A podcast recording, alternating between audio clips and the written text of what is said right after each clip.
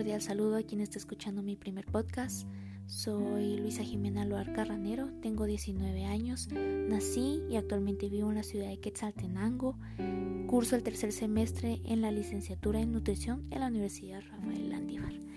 Para este primer podcast, pues el tema será cómo sobrellevo la pandemia. Em, primero quiero confesar cómo me sentí al principio de esta pandemia.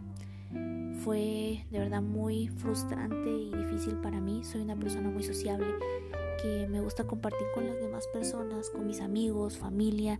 El deporte era un punto esencial en mi vida y pues pausarlo fue muy, muy fuerte, tanto para mi salud física como mental.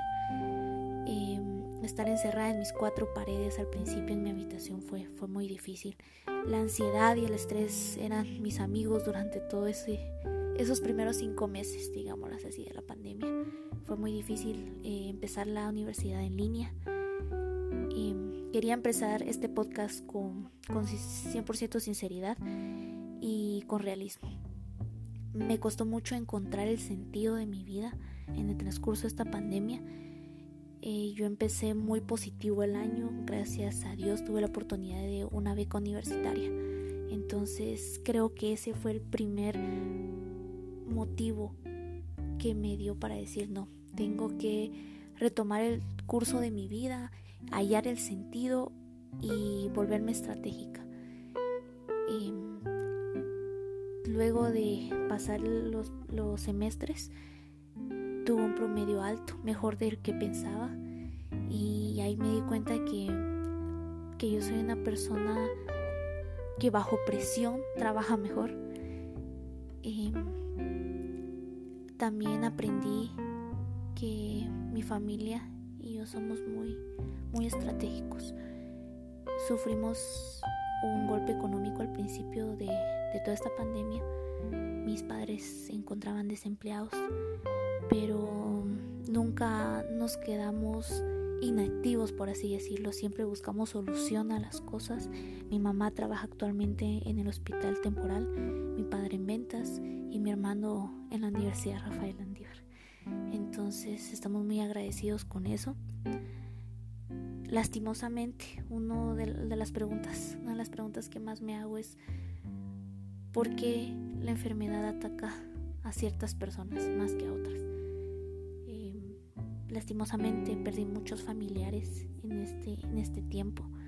Fue muy doloroso, pero creo que la vida tiene, cada, cada suceso en la vida tiene un propósito.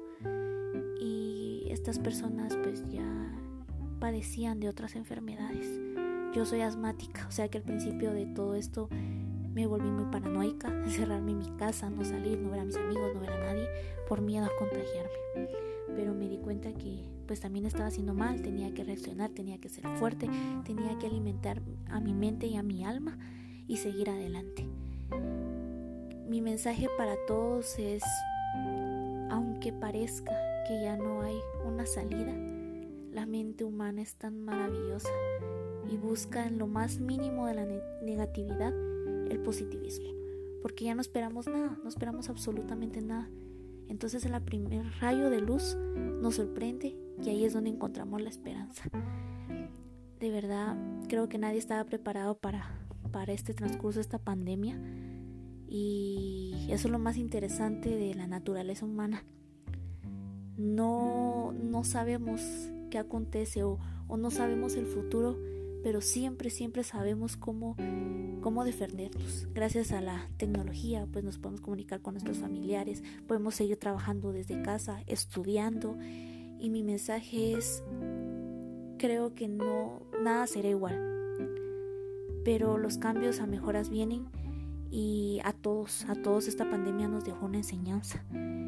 Para mí es apreciar los momentos en familia, ser consciente de mis acciones, de el positivismo y siempre ser una persona activa, nunca detenernos, nunca detener la mente. Nuestro cuerpo puede estar enfermo, pero nuestra mente es quien nos controla.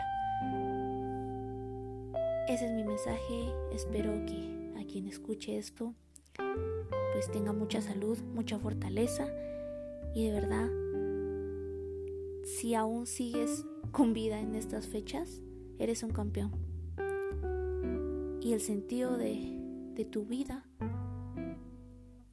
está en tu reflejo. ¿Quién eres? ¿Qué quieres? ¿Y a dónde vas? Un saludo.